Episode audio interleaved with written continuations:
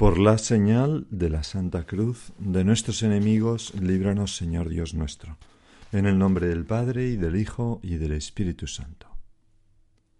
Señor mío y Dios mío, creo firmemente que estás aquí, que me ves, que me oyes. Te adoro con profunda reverencia. Te pido perdón de mis pecados y gracia para hacer con fruto este rato de oración. Madre mía Inmaculada, San José, mi Padre y Señor, Ángel de mi guarda, interceded por mí. Espero que los Reyes Magos se hayan portado bien con todos vosotros, con todos nosotros. Me, me acuerdo ahora de un chiste, y es que están dos hablando después del Día de Reyes y uno le pregunta al otro, oye, ¿qué te han regalado los Reyes? Le pregunta una chica a otra y le contesta Una mini cadena. Oye, ¿y por qué hablas así? Porque me aprieta mucho. Bueno, pues que no nos asfixien los regalos, que no nos, nos impiden impidan respirar libremente eh, por el amor de Dios que tenemos, que no nos distraigan de lo esencial, de lo verdaderamente importante, que es el amor que Dios nos ha manifestado en su Hijo Jesucristo, hecho un niño que nos tiende los brazos. Ese regalo inimaginable de Dios a los hombres que es lo que intentamos recordar cuando nos regalamos cosas unos a otros. Esos regalos nos pueden acercar a Dios porque nos pueden traer a la memoria el gran regalo que Dios nos ha hecho y llenarnos de alegría. Es ese amor de Dios por nosotros tan grande que ha de suscitar en nosotros también un amor similar por los demás. Lo dice San Juan en la primera lectura de hoy. Este es su mandamiento, que creamos en el nombre de su Hijo Jesucristo, el Hijo de Dios hecho hombre. Inmediatamente añade, y que nos amemos unos a otros, tal como nos lo mandó. Quien guarda sus mandamientos permanece en Dios y Dios en él. Si Dios se ha dado de ese modo, bien puedo yo darme a los demás. Pues esto es como, como una gran enseñanza, ¿verdad?, para la Navidad. Y seguimos en ese tiempo litúrgico, hasta el domingo que celebraremos el bautismo del Señor, que ya termina el tiempo de Navidad y comienza el tiempo ordinario. Y la Iglesia mm, da un salto estos días y nos propone evangelios del comienzo de la vida pública de nuestro Señor. Ya vimos aquel Evangelio de la llamada de los primeros discípulos y, trata la Iglesia de este modo de recordarnos quién es este niño ante al que veíamos arrodillarse los magos ayer. Y el Evangelio de hoy dice así. Y te pedimos, Señor, que, que, que nos des luz para entenderlo bien. En aquel tiempo, al enterarse Jesús de que habían arrestado a Juan, se retiró a Galilea Dejando Nazaret, se estableció en Cafarnaún, junto al mar, en el territorio de Zabulón y Neftalí, para que se cumpliese lo dicho por medio de, del profeta Isaías. Tierra de Zabulón y tierra de Neftalí, camino del mar al otro lado del Jordán, Galilea de los gentiles. El pueblo que habitaba en tinieblas vio una luz grande. A los que habitaban en tierra y sombras de muerte, una luz les brilló. Desde entonces comenzó Jesús a predicar diciendo, Convertíos porque está cerca el reino de los cielos. Jesús recorría toda Galilea, enseñando en sus sinagogas, proclamando el Evangelio del reino y curando toda enfermedad y toda dolencia en el pueblo. Su fama se extendió por toda Siria, y le traían todos los enfermos aquejados de toda clase de enfermedades y dolores, endemoniados, lunáticos y paralíticos, y él los curó. Y lo seguían multitudes venidas de Galilea, Decápolis, Jerusalén, Judea y Transjordania. Y le seguimos tú y yo, a diario, con nuestra oración y con nuestra propia vida. Bueno, en la Navidad son muy frecuentes las referencias a las profecías que se cumplieron en Jesús. En este Evangelio hemos leído Isaías 8 y 9, donde vaticina que la tierra que había sido devastada y maltratada en su tiempo el territorio de Zabulón y Neftalí, una tierra a la que habían llevado grupos de poblaciones extranjeras para colonizarla, por eso le llaman Galilea de, los gentiles, precisamente esa sería la primera en recibir la luz de salvación y la predicación del Mesías. Como así fue, porque Cafarnaún estaba ahí y fue Cafarnaún donde tu Señor te instalaste y empezaste a hacer tus primeros milagros. Bueno, el primer milagro fue en Caná, no exactamente en Cafarnaún, pero está muy cerca. Y, y donde empezaste a predicar. ¿Y cómo empieza la predicación de nuestro Señor? Pues lo acabamos de leer, con una llamada a la conversión y con el anuncio esperanzado del reino de los cielos. Desde entonces hemos leído comenzó Jesús a predicar diciendo dos puntos convertíos porque está cerca el reino de los cielos. Es, Señor, como si tu iglesia, nuestra madre, nos dijera, después de todo lo que hemos contemplado estas Navidades, cómo Dios ha puesto su morada entre nosotros, cómo Dios no ha rehusado venir al mundo en la mayor pobreza y desvalimiento, cómo se ha manifestado primero a los pobres de Israel, es decir, a María, a José y a los pastores, pero también a los grandes y poderosos que tienen el alma abierta y dócil a las señales de Dios, a las estrellas que ponen su vida, es decir, los magos, después de contemplar la ternura de la Virgen con el niño, su espíritu de servicio, el amor leal de José y su docilidad a las indicaciones de Dios en la oración, la sencillez de los pastores y sus prisas ingenuas para ir al portal llevando pues lo, que tenían a su alcance. Después de contemplar la humildad de los magos que se arrodillan ante un niño, después de contemplar el amor de Dios hecho carne, en definitiva, que tiende sus bracitos hacia nosotros y reclama nuestro amor, la única respuesta válida a todo esto es convertirse. Es decir, abandonar nuestro orgullo, que nos impide mostrarnos como somos vulnerables y por lo tanto amar y ser amados. Abandonar nuestra excesiva preocupación por las cosas materiales y el dinero, que nos atenazan y nos impiden fijarnos y acompañar a los demás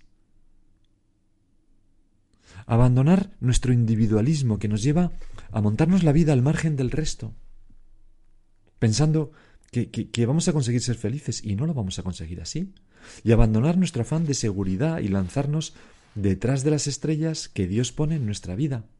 Es decir, es como un cambio de nuestro modo de pensar. Fíjate cómo, cómo lo decía Benedicto XVI, ¿no? Estamos hablando de esa conversión que tú, Señor, nos pides justo al final del tiempo de Navidad. Pues decía Benedicto XVI, convertirse significa cambiar de mentalidad, poner en tela de juicio el propio modo de vivir y el modo común de vivir, dejar entrar a Dios en los criterios de la propia vida, no juzgar ya simplemente según las opiniones corrientes. Por consiguiente, Convertirse significa dejar de vivir como viven todos, dejar de obrar como obran todos, dejar de sentirse justificados en actos dudosos, ambiguos, malos, por el hecho de que los demás hacen lo mismo.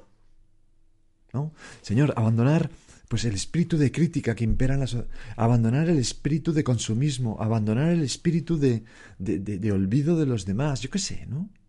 La agresividad, la indiferencia a los más necesitados, aunque todo el mundo lo haga, aunque todo el mundo se justifique, Señor, yo ya no más.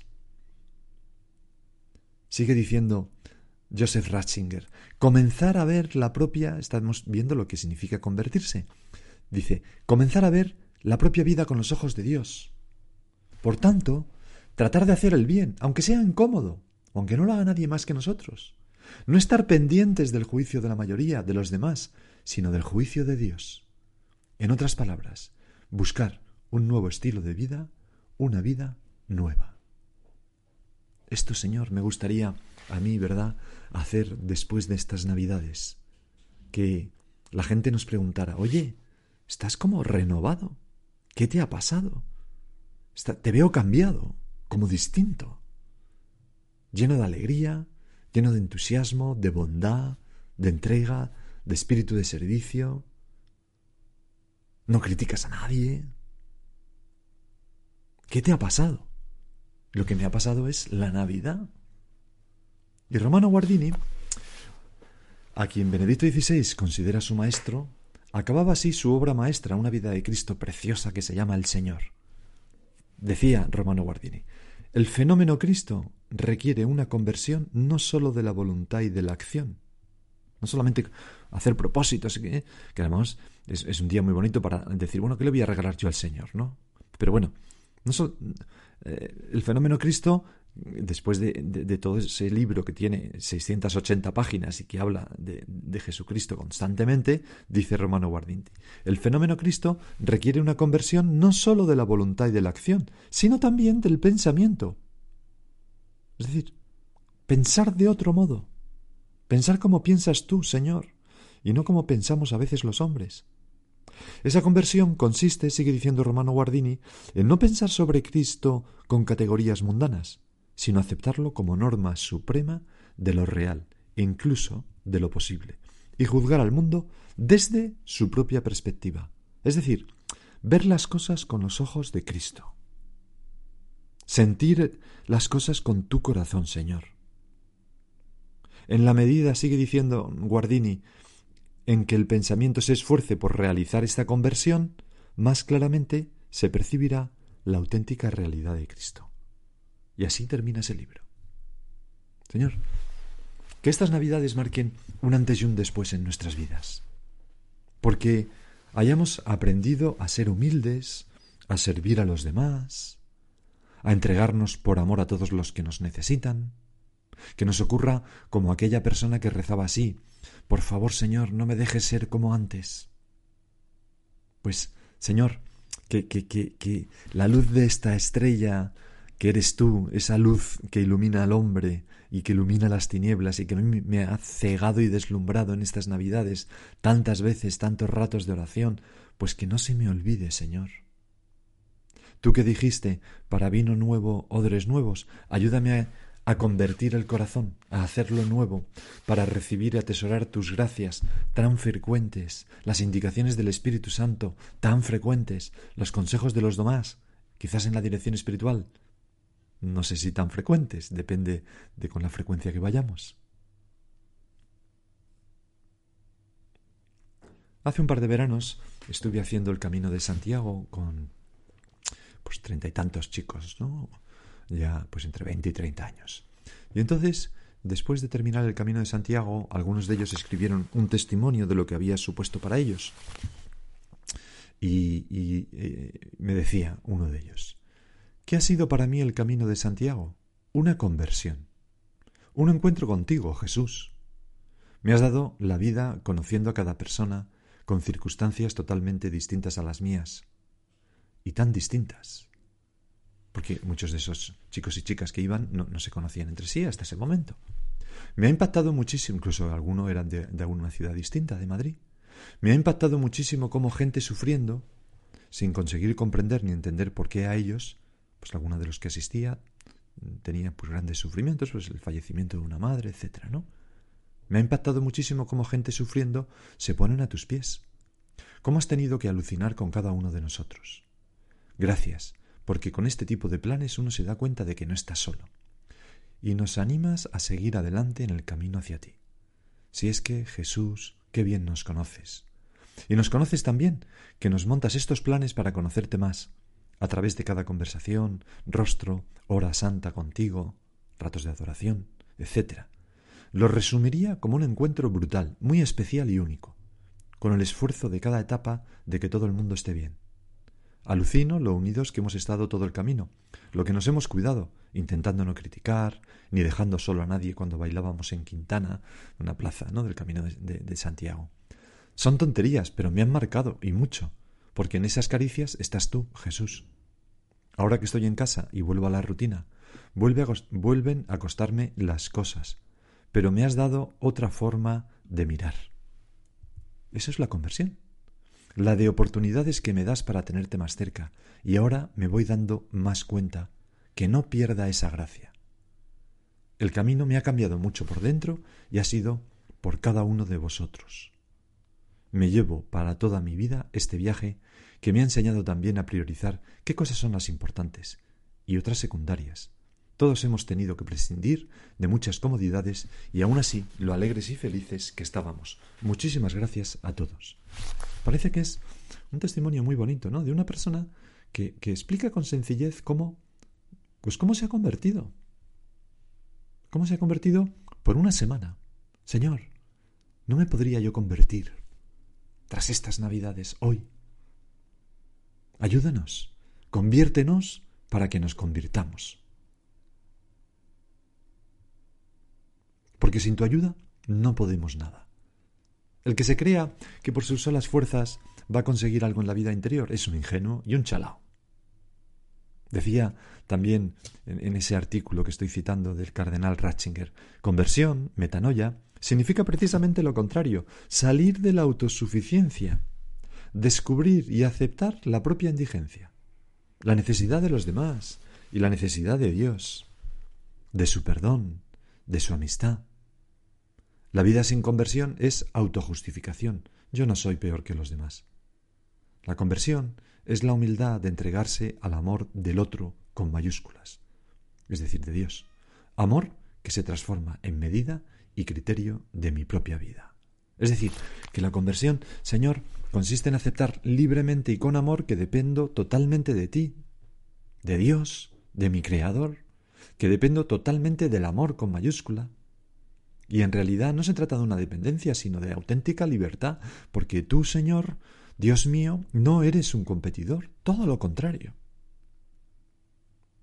Y la conversión significa darnos cuenta de que dependemos totalmente de los demás para ser felices y cumplir nuestra vocación, que es darnos por amor.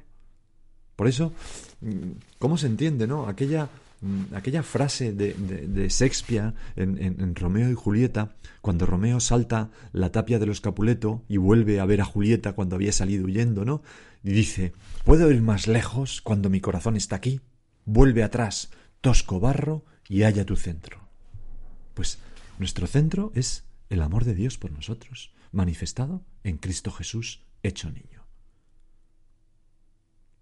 Por eso, San José María, en una ocasión, eh, en una meditación predicada en Roma en, en el año 1959, decía, es el momento de renovarse.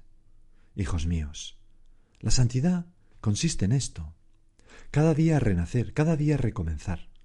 No os preocupen vuestros errores, si tenéis la buena voluntad de empezar de nuevo. Y nosotros, Señor, tenemos esa buena voluntad. Ayúdanos. Y claro que cuando acaben las Navidades, los días de fiesta, volvamos a la rutina, pues todo nos parecerá un poco más lejano. Pero, pero bueno, habremos dado un pasito en el acercamiento a Dios, en la humildad, en, salir de la autosuficiencia. Decía también San José María un poco más tarde, en, en un día de Reyes de 1970. Es necesario hacer continuamente un acto de contrición, de reforma, de mejora, ascensiones sucesivas. Sí, Señor, que nos escuchas. Tú has permitido, después que la raza humana cayó con nuestros primeros padres, la bestialidad, se está fijando un poco en el buey y la mula, ¿no? La bestialidad de esta criatura que se llama hombre. Por eso, si alguna vez no puedo estar en los brazos de tu madre, junto a ti, me pondré junto a esa mula y a ese buey, que te acompañaron en el portal. Seré el perro de la familia. Allí estaré mirándote con ojos tiernos, tratando como de defender aquel hogar. Así encontraré a tu lado el calor que purifica, el amor de Dios que hace de la bestia que todos los hermanos, los hombres, tenemos dentro, un hijo de Dios, algo que no es comparable con ninguna grandeza de la tierra. Qué palabras tan hermosas, Señor.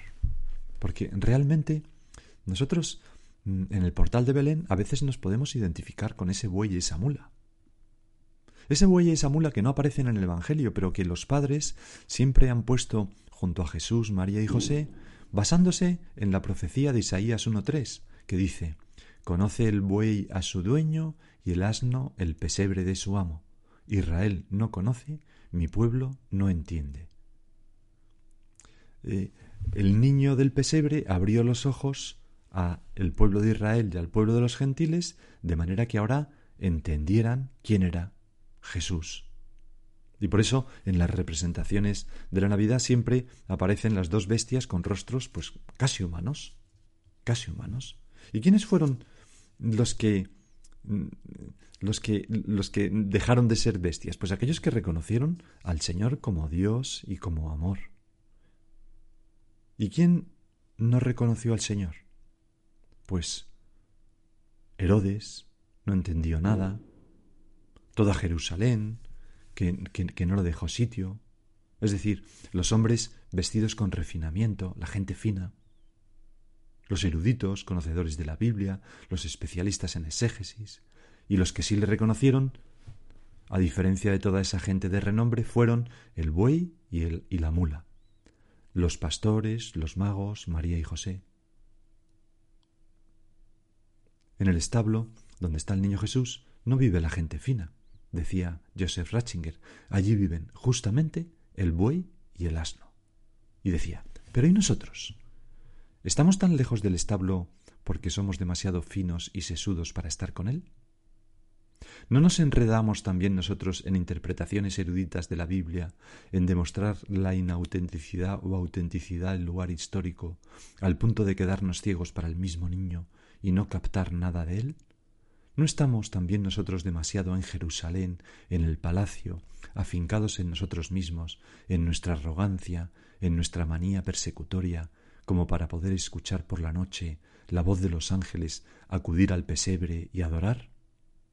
Así pues, esta noche los rostros del buey y del asno nos miran con ojos interrogativos. Mi pueblo no entiende. ¿Entiendes tú la voz de tu Señor?